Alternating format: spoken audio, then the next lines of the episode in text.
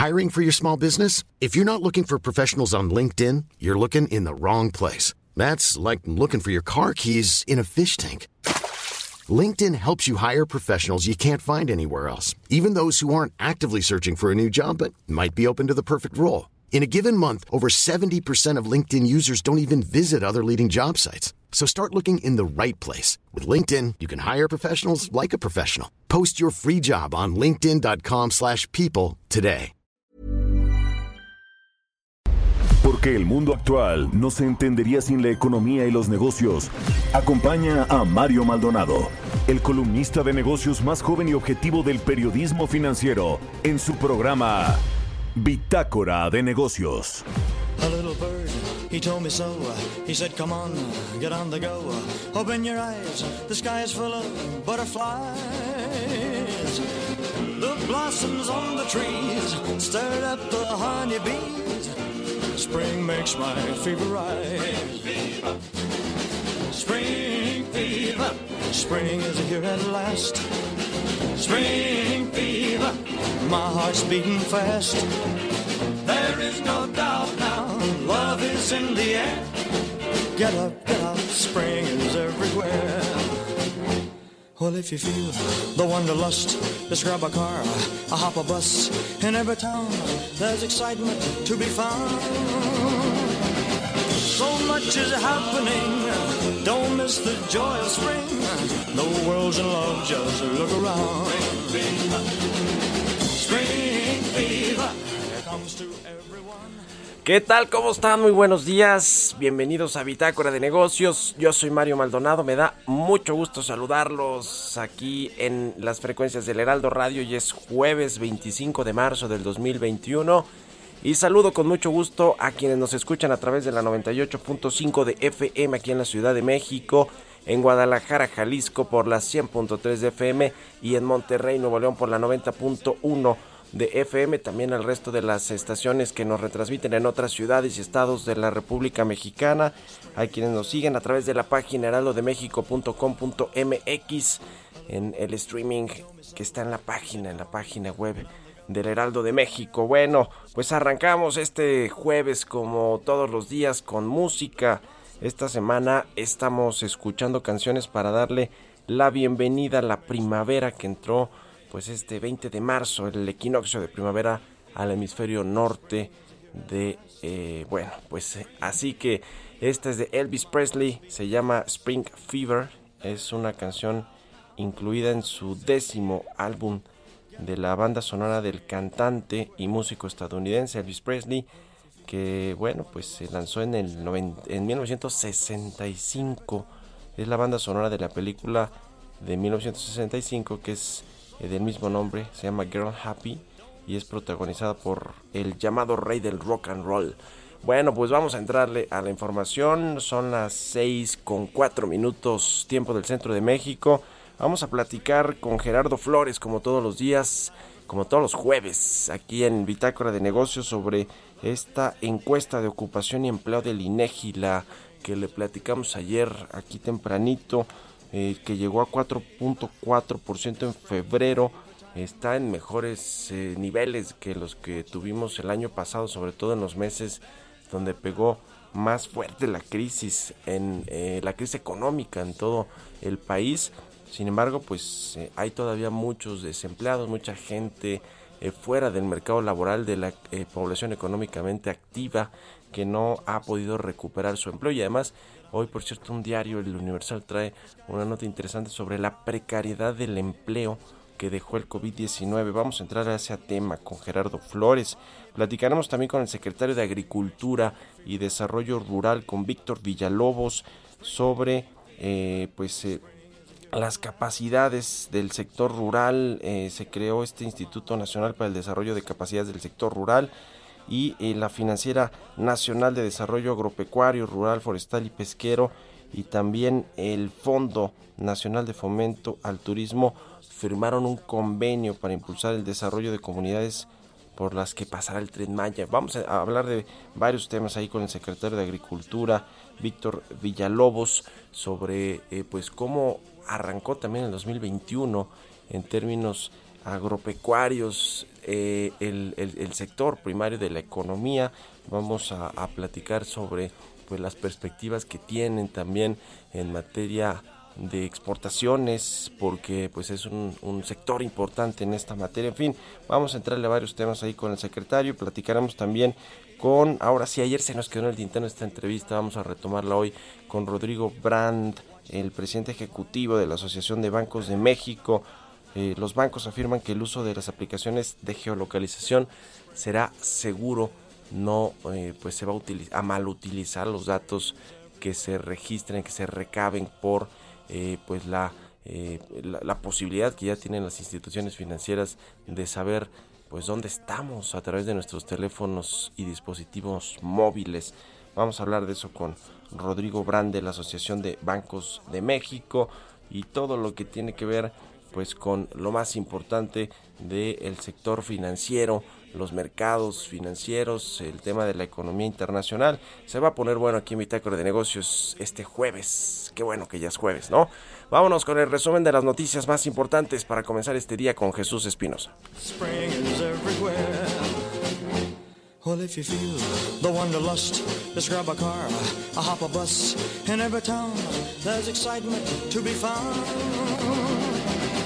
So much is happening. Don't miss the joy of spring. The world's in love, just look around. Spring fever it comes to everyone. Spring fever.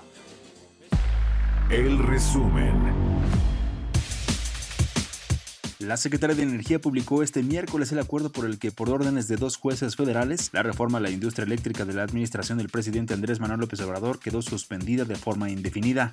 Este miércoles, la calificadora Moody's estimó que a la economía de México le tomará más de dos años volver a estar en niveles previos a la pandemia del COVID-19, por lo que mantiene la calificación negativa para las entidades bancarias del país.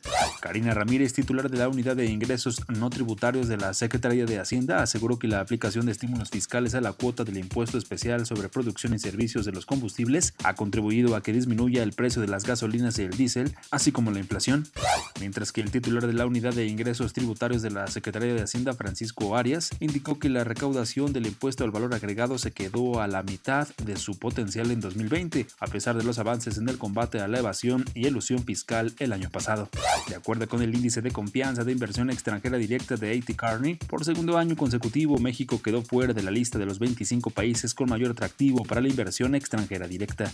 El grupo financiero B por Más advirtió que si bien la vacunación pondrá punto final a la pandemia, los mexicanos todavía sufrirán los estragos de la caída del Producto Interno Bruto del 4% en el primer trimestre de este 2021, que seguirá deprimiendo el consumo.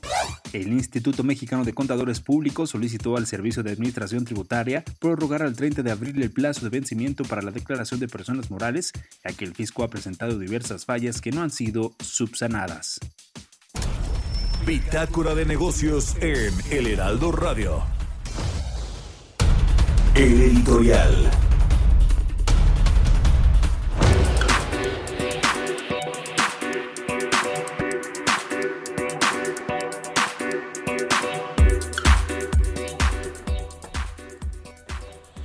Bueno, pues la semana pasada fue este aniversario de la expropiación petrolera. Platicamos aquí sobre los dichos del director Octavio Romero, del presidente el Obrador. Reconoció que no se va a alcanzar esta plataforma de producción de crudo de más de 2 millones de barriles diarios.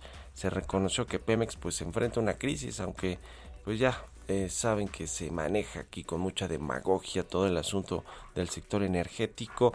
Ellos eh, en, la, en la 4T están eh, pues confiados de que se va a poder sacar a Pemex de esta tremenda crisis y bueno pues una de las acciones del presidente López Obrador para tratar de llamar la atención fue pedirle a Carlos Romero de Champs, el ex poderoso, el otrora poderosísimo líder del sindicato petrolero, que dejara de ser un trabajador activo en petróleos mexicanos, ya desde el año pasado había dejado de ser el secretario general o el líder de este sindicato poderosísimo y bueno, pues ahora se va a un exilio dorado, eso escribo yo hoy en mi columna del Universal, quizá pues a Miami, a Madrid, alguna de estas eh, ciudades importantes del mundo donde tiene propiedades él y su familia.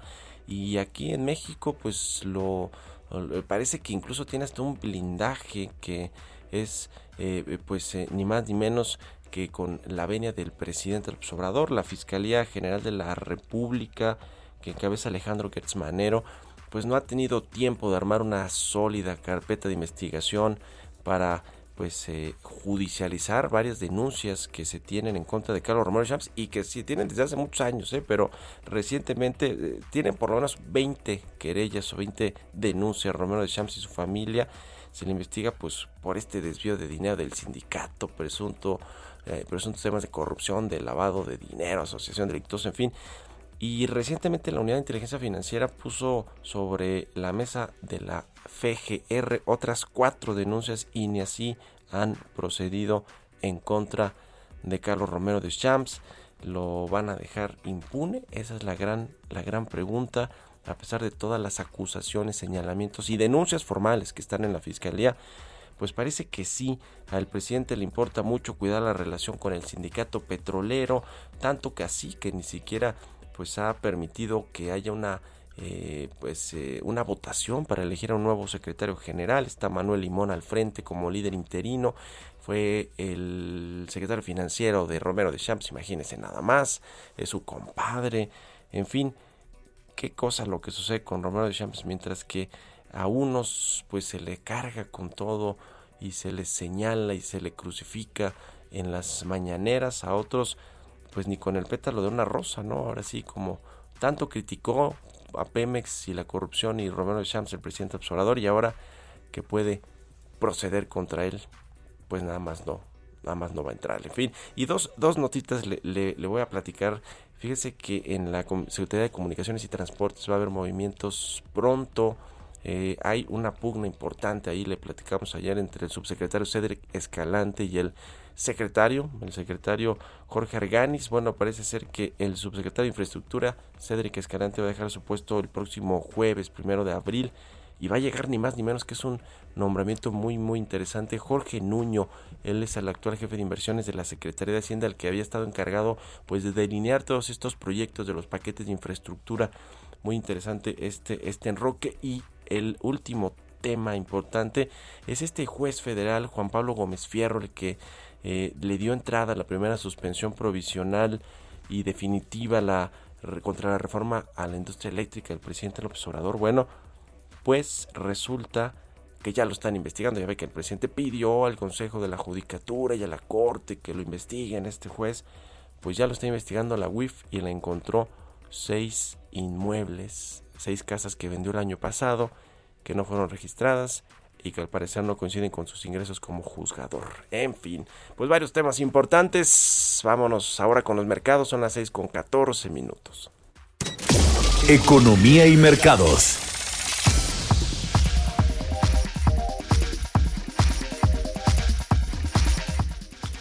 Bueno, pues el INEGI, nuestros amigos del INEGI, como diría mi querido Roberto Aguilar, a quien le mandamos por cierto un saludo, un abrazo, se está recuperando ahí de un tema de salud, pero lo tendremos de vuelta muy muy pronto.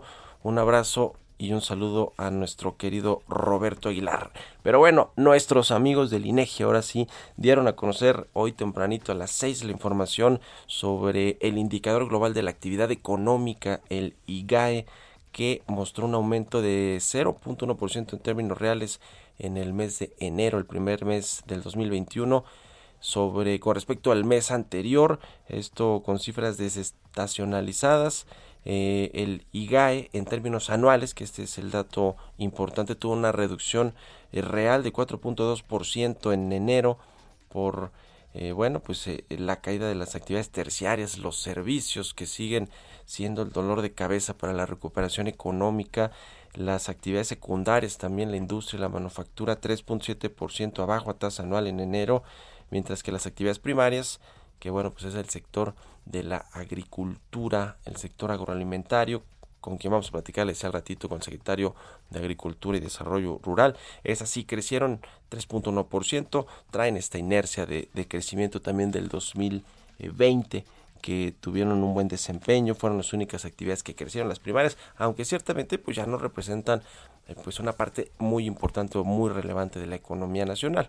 Pero bueno, ahí está el dato del IGAE que eh, pues eh, a tasa anual cae 4.2% según este dato de enero que nos representa el INEGI ahorita y pues en, con respecto al mes anterior, es decir, contra diciembre del 2020 tuvo un aumento ligero de 0.1%. Así la información que nos da el INEGI y cómo cerraron ayer las bolsas en México, la Bolsa Mexicana de Valores, con un avance importante. Tuvo bueno, un avance ligerito, más bien quedó plana 0.09%, pero el que sí tuvo un avance importante fue Walmart de México 2.47%.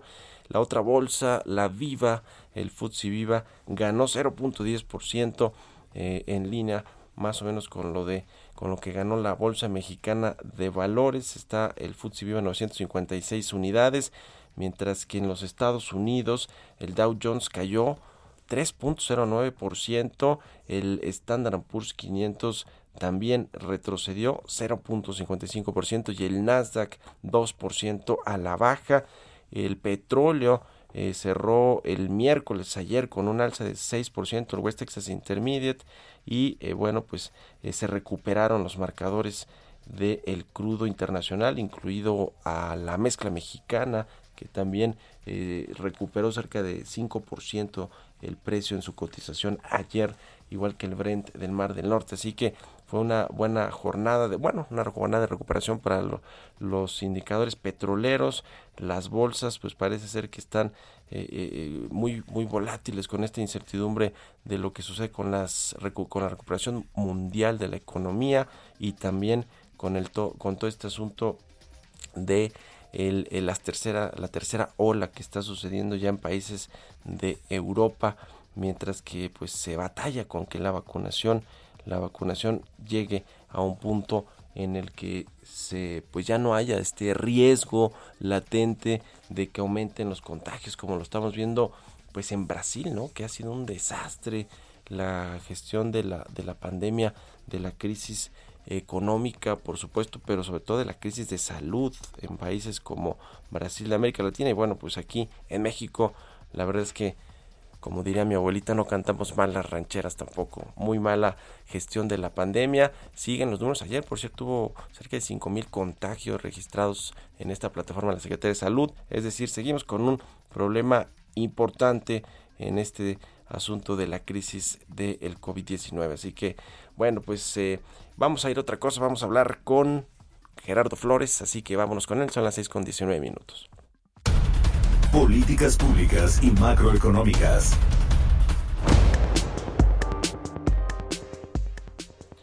Gerardo Flores ya está con nosotros como todos los jueves, economista especializado en temas de análisis de políticas públicas, macroeconomía, telecomunicaciones. Mi querido Gerardo, ¿cómo estás? Muy buenos días.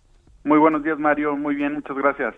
Pues ayer el INEGI, ahorita que hablábamos sobre este eh, dato eh, del IGAE, pues dio a conocer también ayer este, esta encuesta nacional de ocupación y empleo donde de febrero donde la tasa de desocupación de México llegó a 4.4% que yo decía que es, mejor a la que eh, teníamos en, en eh, los meses más difíciles de la pandemia de, de COVID-19 el año pasado, pero bueno, no, no es tampoco una, una cifra eh, pues muy favorable, ¿no? ¿Cómo, ¿Cómo viste este dato?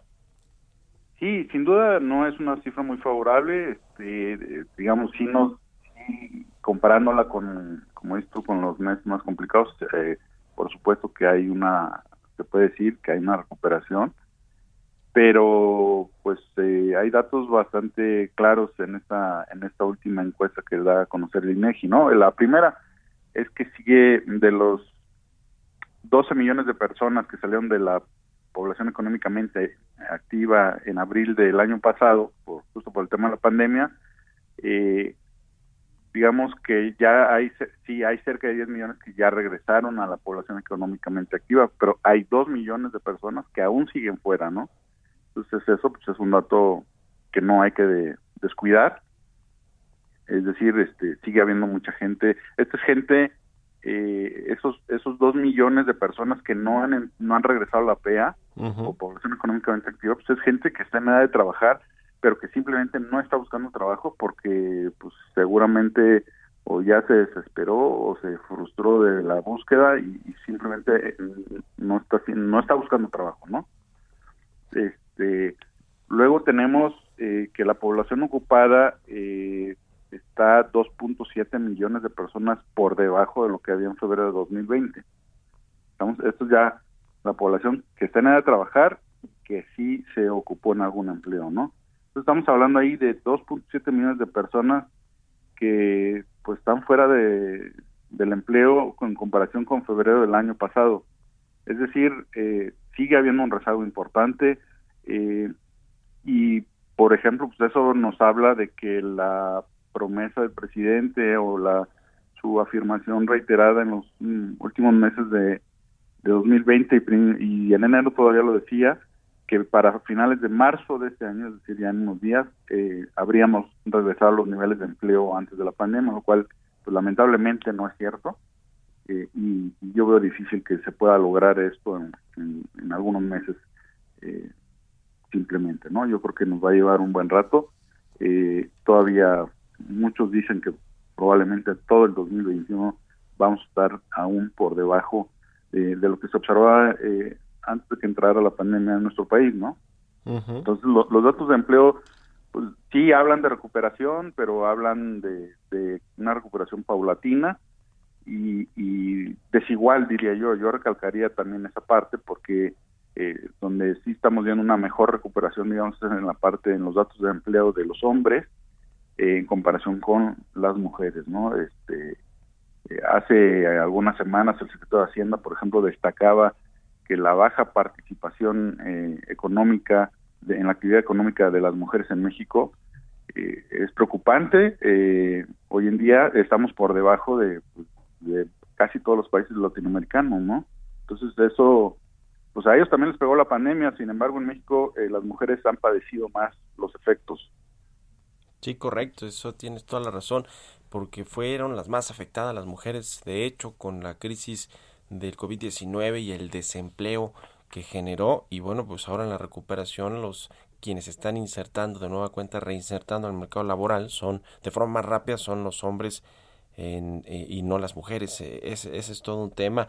Eh, ahora este estos datos del IMSS que pues nos nos reflejan el empleo formal cómo, cómo ves dice eh, que eh, el, eh, pues los datos que, se presentan en esta encuesta que de febrero del año pasado a febrero de este 2021 pues todavía hay un rezago un déficit de 676 mil empleos formales que pues se, se destruyeron en, el, en, en, este año.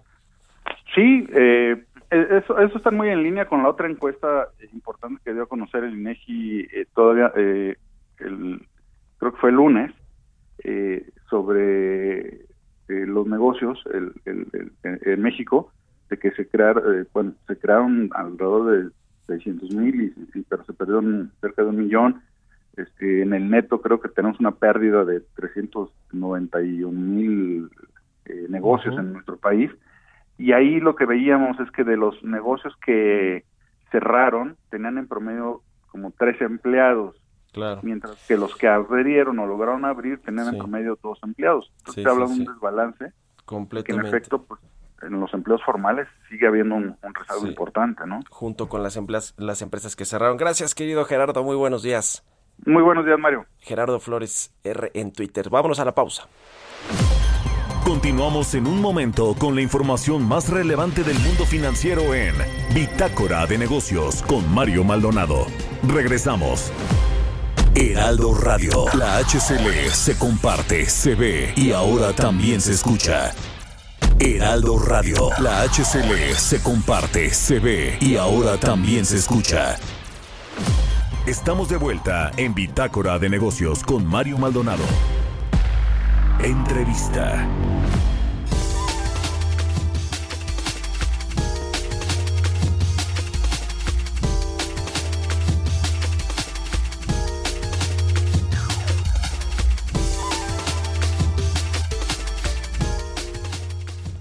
Ya estamos de regreso aquí en Bitácora de Negocios. Son las 6 de la mañana con 30 minutos, tiempo del centro de México.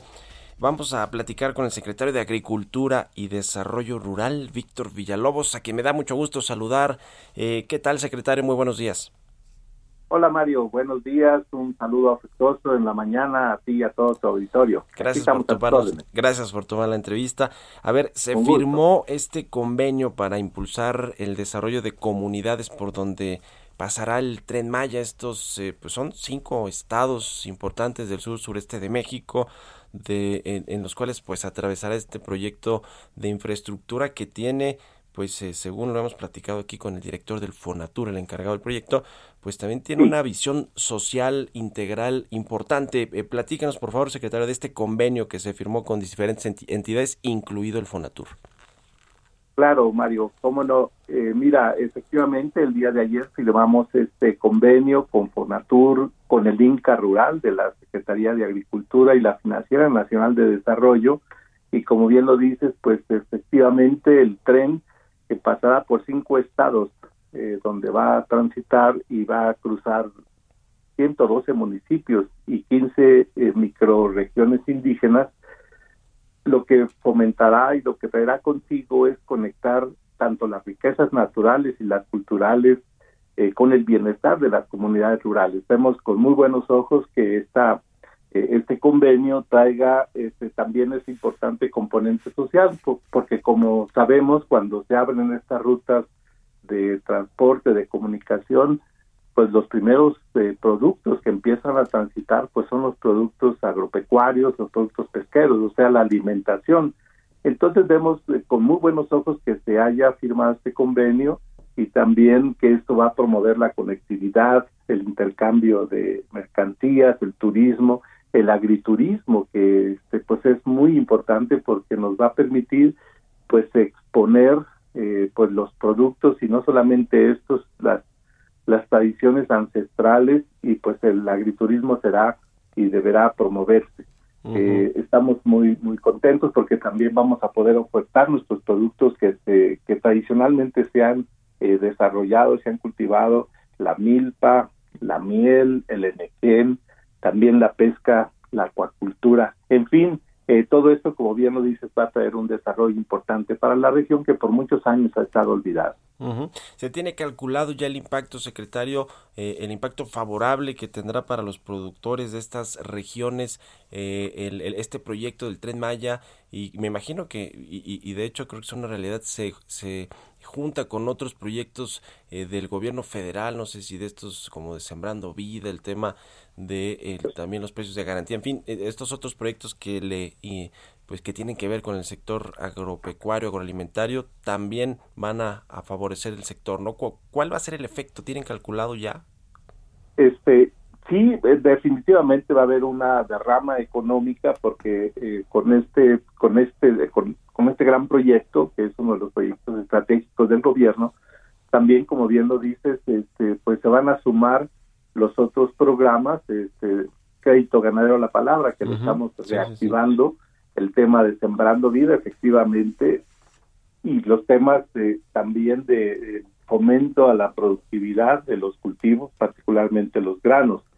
Aquí este, vale decir que la Financiera Nacional de Desarrollo ya ha recibido este, pues aproximadamente 111 iniciativas de proyectos, los cuales van a eh, poder eh, ser eh, financiados a través de créditos.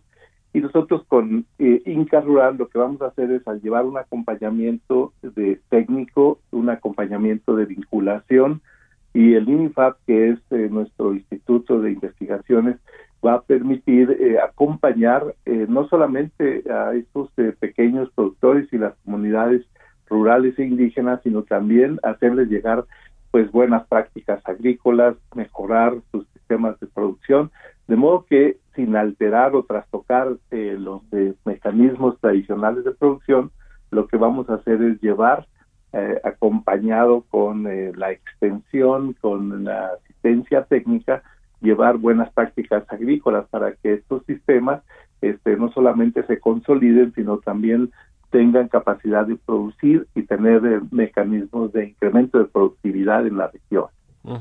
Este programa, precisamente, secretario de Crédito Ganadero la Palabra, ¿cómo, ¿cómo le fue, cómo le ha ido desde que arrancó los resultados que ha tenido porque además su, su ex titular pues ahora está buscando un puesto de, popular, digamos una candidatura ¿no? a, la, a la gubernatura de Zacatecas. Eh, eh, ¿cómo, ¿Cómo ha funcionado este programa que me parece que es uno de los más relevantes precisamente que se tienen?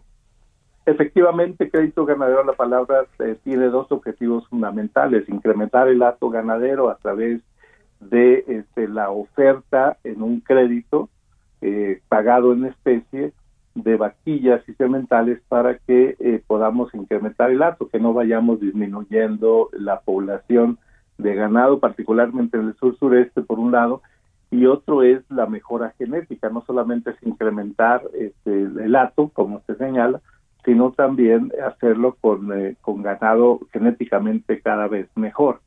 Eh, este programa que operó en el 2019 eh, no tuvo todo el, digamos, el éxito o las expectativas que se tenían, eh, bueno, porque efectivamente las condiciones, de la información, la disponibilidad del propio ganado no fue eh, evaluado plenamente y este, recibimos la instrucción de hacer una, una inspección sobre cómo se va a poder recuperar, porque es, insisto, un crédito eh, el ganado que fue este, distribuido a los pequeños, muy pequeños ganaderos. Eh, hemos estado revisando eh, durante el año pasado las expectativas y sobre todo los alcances de este programa y ahora en este año lo hemos reactivado por instrucciones del señor presidente porque es un, como tú bien lo dices, es un importante programa, sobre todo que beneficia a los pequeñños ganaderos eh, y lo que estamos haciendo es un, pues acotar digamos el, el padrón de beneficiarios revisar lo que en qué condiciones está el ganado que ya se entregó y finalmente hacer una una un replanteamiento del programa para esta segunda mitad del año. Estamos en eso nos estamos pues eh, en el proceso de la veda electoral lo cual este no nos permite nuevamente echar a andar el programa pero tan pronto terminen las elecciones vamos a continuar eh, con su ejercicio a través de este plan que te decía, pues muy enfocado al sur-sureste, muy orientado a ganado de mejoramiento genético superior, también con animales de doble propósito, esto es carne y leche. De modo que este, está bien el programa, tenemos ya un nuevo eh, eh, coordinador general de ganadería y él está haciendo los ajustes al programa. ¿Cuál es el panorama? Pronto, informaremos de ello. Muy bien. ¿Perdón? ¿Cuál es el panorama que se vislumbra para el, sector eh, primario secretario, que bueno, incluye estas actividades de agricultura, ganadería, pesca, eh, eh, apicultura, etcétera? tuvimos el dato y lo dimos a conocer aquí tempranito en el programa del IGAE del mes de enero, este indicador global de la actividad económica, y como sucedió en el 2020, el único sector eh, de la economía fue que creció fue el primario precisamente con un aumento eh, eh, de con un aumento de 3.1%, estaba buscando aquí el dato, que bueno, pues va en línea con el 2% con el que cerró el 2020, ¿no? ¿Qué, qué panorama se vislumbra para, para esta actividad en el 2021? ¿Cómo no, Mario? Pues tienes razón. Efectivamente, el año pasado vimos, eh, al cierre del año pasado, pues la información de que nuestro sector, el sector primario, creció al 2%, poquito más del 2%.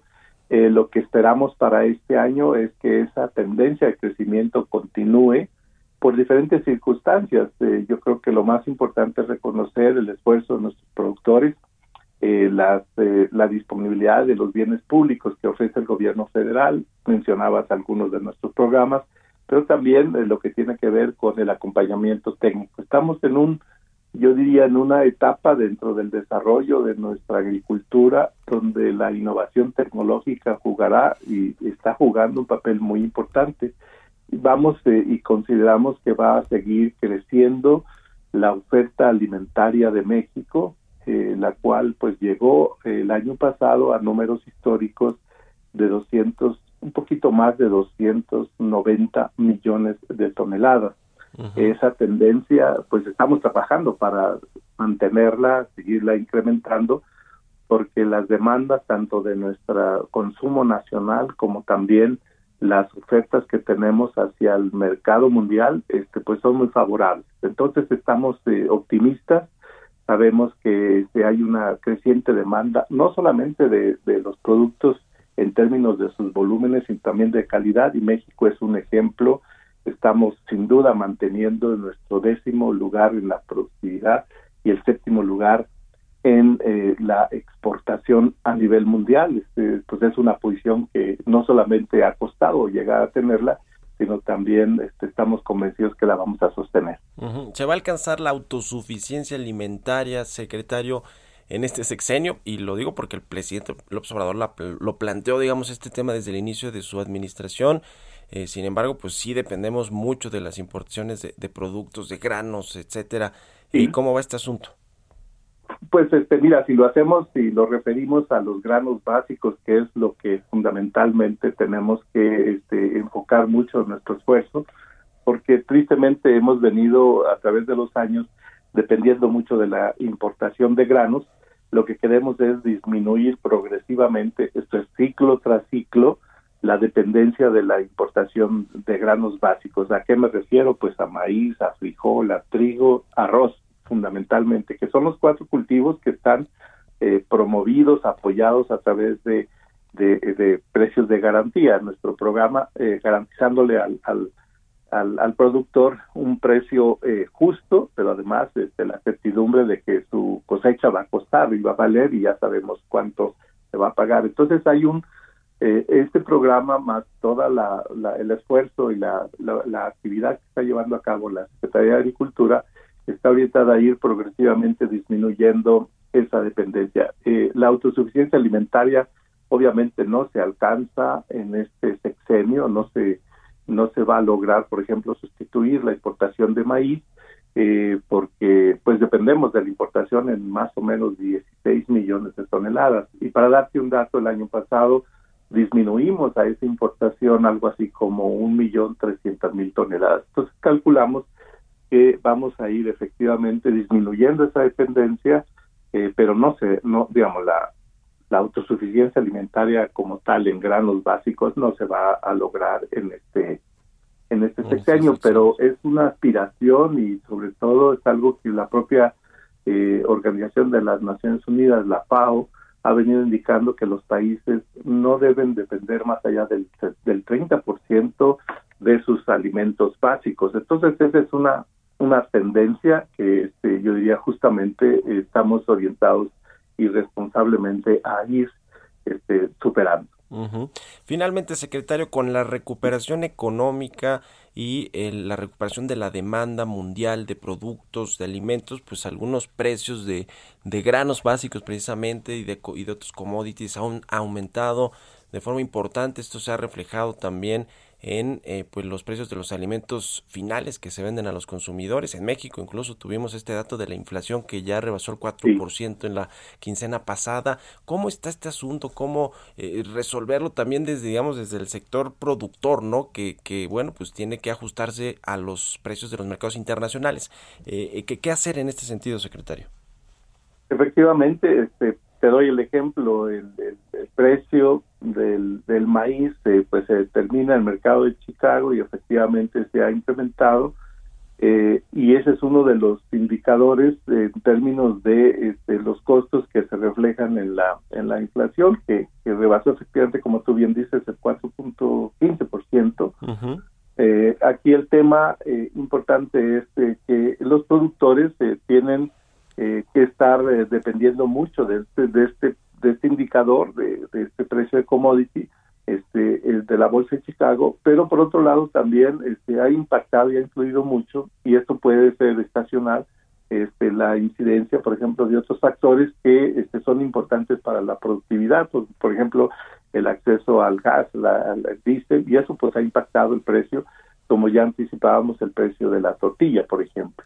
Entonces, eh, casualmente, con relación a lo que te decía anteriormente, lo que nosotros queremos es, este, pues, no depender tanto de, estos eh, indicadores, sino también fomentar nuestra producción. Hay un interés muy creciente de la agroindustria nacional de comprar maíz mexicano y casualmente hemos desarrollado este programa con ellos que se llama Maíz para México, por la calidad de del maíz producido en México comparativamente con lo que se importa. Eh, esto va eh, y tendrá un destino para este, fomentar la, la, toda la actividad, la agroindustria pecuaria. Eh, insisto, no vamos a poder eh, sustituir eh, en, ese, en esa magnitud lo que estamos importando, pero sí tenemos que tener una oferta nacional para determinados sectores productivos. Y eso es lo que se está haciendo con, con nuestros sistemas, acompañado mucho de la tecnología y la innovación. Muy bien, le agradezco mucho, secretario Víctor Villalobos, secretario de Agricultura y Desarrollo Rural, que nos haya eh, dado estos minutos aquí en Bitácora de Negocios y muy buenos días. Con mucho gusto, Mario. Buenos días. Hasta luego. Son las seis con cuarenta y seis minutos. Vamos a otra cosa. Entrevista. Está en la línea telefónica Rodrigo Brandt, presidente ejecutivo de la Asociación de Bancos de México. Rodrigo, buenos días. Gracias por tomar la, la llamada. Mario, muy buenos días. Un gusto saludarte y también un saludo a todo tu auditorio. Pues vaya que ha generado dudas, preguntas y cierta incertidumbre entre los usuarios de la banca, de los servicios financieros, que bueno, pues muchos ya hacemos uso de ellos a través de las aplicaciones móviles. Esta disposición de geolocalización que entró en, vigor a partir de, este martes y que bueno, pues le permitirá a los bancos tener acceso a nuestra geolocalización.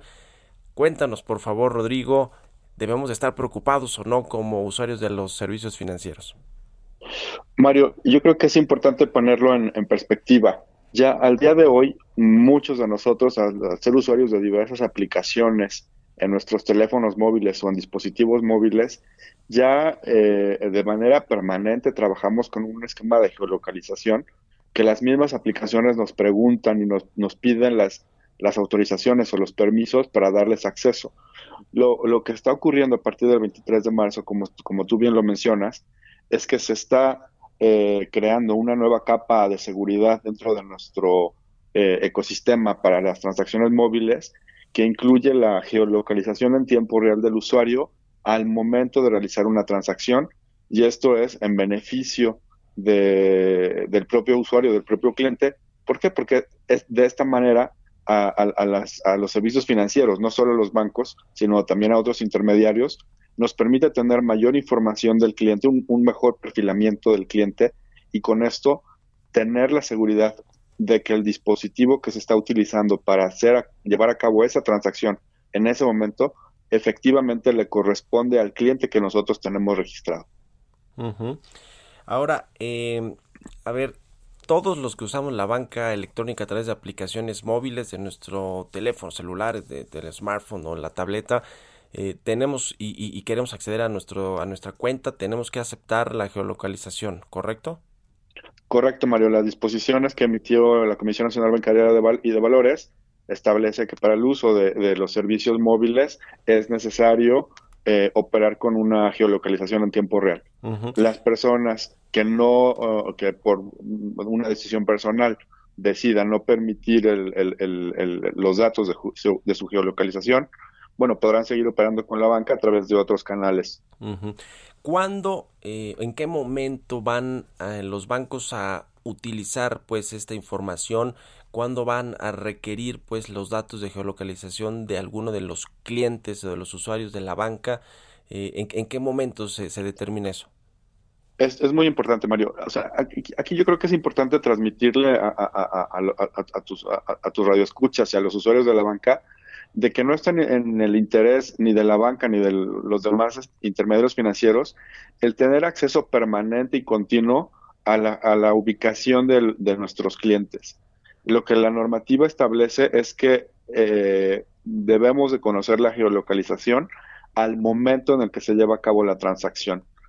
Y esto es simplemente para tener la seguridad, una, una seguridad adicional de, que, de que quien está haciendo la transacción en ese momento, es decir, la persona que está haciendo una transferencia en ese momento es el cliente que nosotros tenemos registrado y, y, y, con esto se abona también en beneficio uh, del propio usuario, pues para evitar no eh, algún riesgo de decir de, ¿no? de, la, de la ciberdelincuencia eh, de fraudes, etcétera, que, que, como tú bien lo sabes y lo has venido comentando, eh, dado el crecimiento tan importante del uso de los servicios móviles en los últimos años, particularmente en los últimos 12 meses como resultado de la pandemia, pues también hemos percibido que ha habido un incremento de estas grandes bandas organizadas, del crimen organizado, eh, que, buscan eh, hacer uso o mal uso de la información del cliente a través de ingeniería social, etcétera.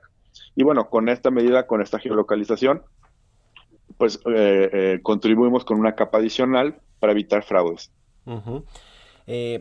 hay, digamos, usuarios que, como sea, pues no están de acuerdo con eso y aseguran que pueden interponerse amparos, incluso algunos abogados, amparos, individuales o colectivos, incluso algunos abogados han dado, pues, entrada a algunas de las solicitudes. ¿Qué, qué esperan ustedes en, en, este sentido? Como te decía en un principio, Mario, yo creo que aquí hay que, hay que apelar al, al al, uso ya permanente que, que, hay de la geolocalización por parte de todos nosotros, eh, poner en perspectiva lo que, lo que esto significa. Eh, simplemente un, un, ejemplo muy claro, ¿no? Cuando nosotros tenemos algún servicio de, de streaming de, de, video, ¿no? Y ese servicio de streaming lo tenemos en una televisión. Y cuando tratamos de dar de alta eh, ese mismo servicio, esa cuenta de streaming en un iPad o en una tableta, eh, el, propio servicio de streaming nos manda una comunicación para avisarnos que se está tratando de utilizar nuestra cuenta eh, en otro dispositivo, ¿no? Sí.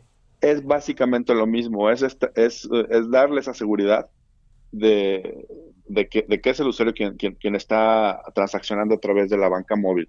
No hay, como lo decía, no, no, no, no está en el interés de la banca el seguimiento permanente, no está en riesgo la, la seguridad del usuario porque no no, no, no, es, no es que vaya a haber un, un, un, un seguimiento de, que, eh, de, que, de saber en todo momento dónde está el usuario, porque por ahí había cierta información ¿no? de que esto era un riesgo, porque los asaltantes podrían ubicar a, los usuarios al saber la geolocalización. Sí. No es cierto, Mario, porque como decía, la, la geolocalización utiliza al momento de la transacción.